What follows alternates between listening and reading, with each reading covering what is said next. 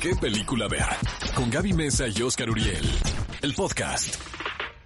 Estamos de regreso en ¿Qué película ver? Un programa de Cinépolis por XFM 104.9 y cómo nos encanta de verdad que nos dejes tu opinión en las redes sociales de aquellas películas que te gustan, actores, títulos y demás. Y como cada semana lanzamos una encuesta el pasado sábado para saber qué película que había sido filmada en México, película hollywoodense, era tu favorita. Las opciones eran 007, Spectre, Romeo y Julieta, Hombre en Llamas o Titanic. ¡Yay! Al fin rompí la mala racha.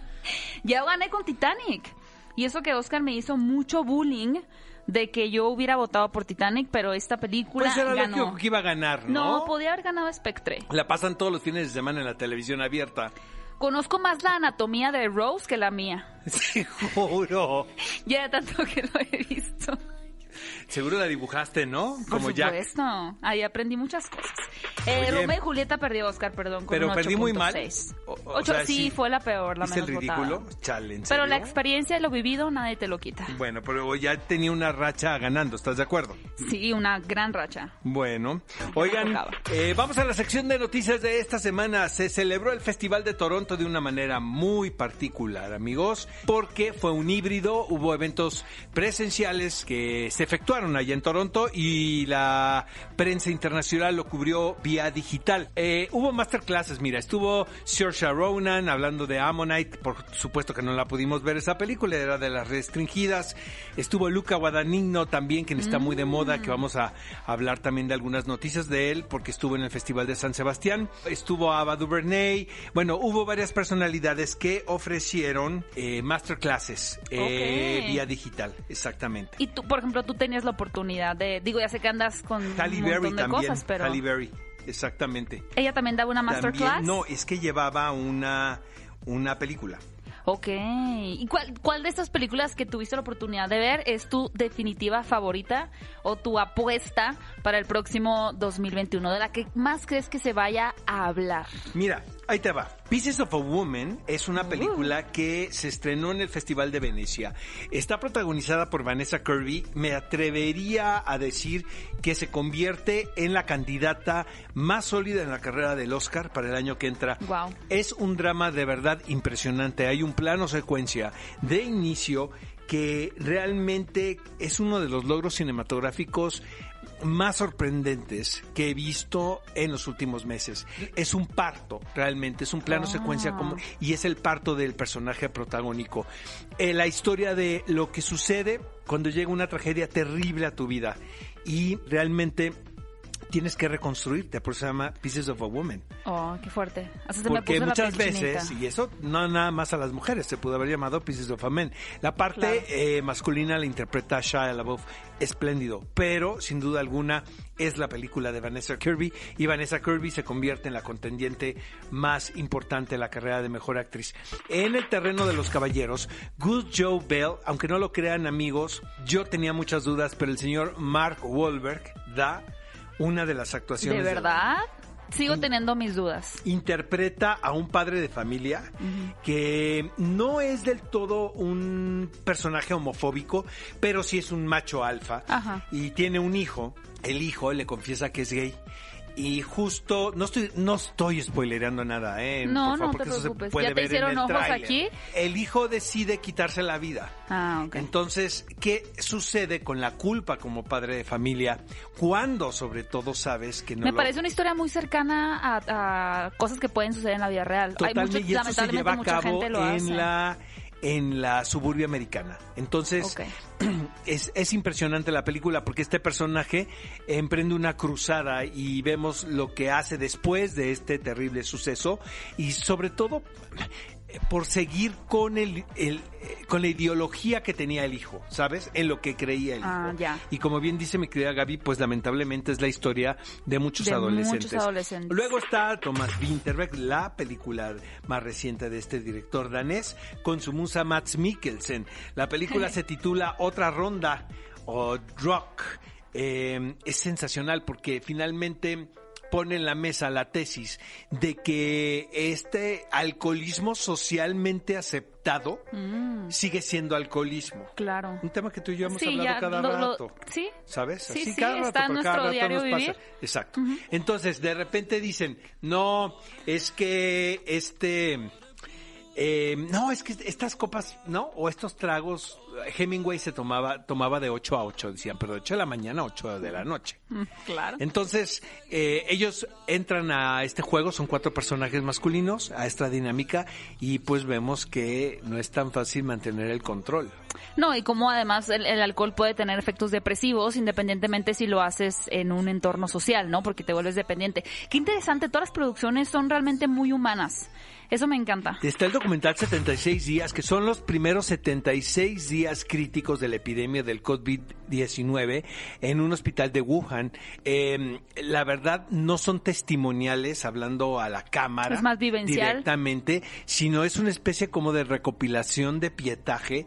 Es increíble. Pero estar de terror eso, ¿no? es como terror. realmente después de ver el, el documental no te vas a quitar el cubrebocas ni para dormir, para empezar, ¿no? No, mejor no, no sé si lo es, quiero ver. Es realmente impresionante. Luego también está Spring Blossom, que es la, la hija de, de Van Sant Lindon, Susan Lindon, tiene 20 años, caray. ¿De Gus Van Sant?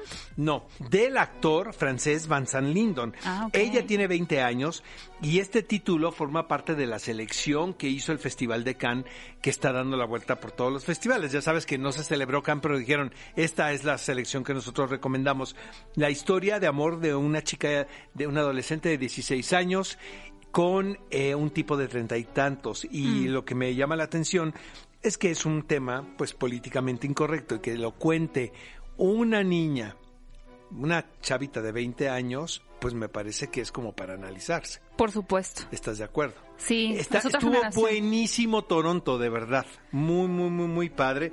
Vimos películas muy interesantes y como siempre sigue siendo una especie como de profecía o de motor de las películas de las cuales vamos a estar hablando en la próxima temporada de premios. Oigan, pues de verdad, qué envidia, qué envidia, porque Oscar realmente pudo consumir o ver de anticipado estas todas las películas en el Festival de, de Toronto, pero qué padre que nosotros también podamos saber qué esperar para el próximo año 2021. Y como él lo dijo, realmente se vienen producciones sorprendentes con historias muy humanas que definitivamente yo voy a querer ir a ver a las salas de Cinépolis. Y bueno, muchos podrán decir que este es 2020, el año de la pandemia, pero los vamos a corregir porque es 2020 El año de Zendaya. Zenda- que luego mucha gente le dice Zendaya. Zen- Zendaya. En Pero los- sí es Zendaya. En los semis, mis amigos los bilingües, ya sabes, Zendaya. Zendaya. Zendaya. Ah, Zendaya. Zendaya con Son de la Z. escuela de Marta de baile, Zendaya. Oigan, pues Zendaya hizo, rompió un, un récord, o más bien hizo historia al ganarse un premio Emmy, que son estos premios que se otorgan a lo mejor de la televisión. Esto por su participación como mejor actriz de drama en la serie de Euforia. Realmente una serie muy buena, pero bueno, aquí nos dedicamos ¿Qué a hablar de Zendaya? películas. Tiene 23, algo así. 23. Tiene Sí, es muy 23. joven, la verdad. Y ahora filmó una película Ah, Underground. es que les tenemos que comentar eso, amigos, porque la noticia es que, pues ya saben, algunos de ustedes, algunos de nosotros, durante el encuartelamiento que hicimos, vimos series, estuvimos youtubeando, comimos, bebimos. poquito, pero sí. Exacto, chateamos. No, pero hubo quienes hicieron una película en su casa, como Zendaya y John David Washington. Que lo acabamos de ver en la última película de. Christopher Nolan, que es Tenet. Exactamente, dirigido por Sam Levinson. Parece ser, amigos, que la película quedó tan, pero tan bien, que después de que enseñaron un primer corte, porque es una película independiente, lo pusieron sobre la mesa de ahora, pues, ¿quién lo va a distribuir? Pues hubo una guerra Rebatija, entre rebatinga. casas productoras. Parece ser que es un gran título. A ver. Genial, me parece increíble y pues hay que esperar más cosas de esta joven actriz Zendaya. Oigan amigos, a alguien que tampoco le fue muy bien esta semana es que a mi querido Gary Oldman con su Oscar y todo. Su primer saben, Oscar, todo el mundo creíamos que Dark- ganara The ya. Darkest Hour, realmente donde él, un tour de force, interpretando a Winston Churchill. Las horas más oscuras será en Exactamente. español.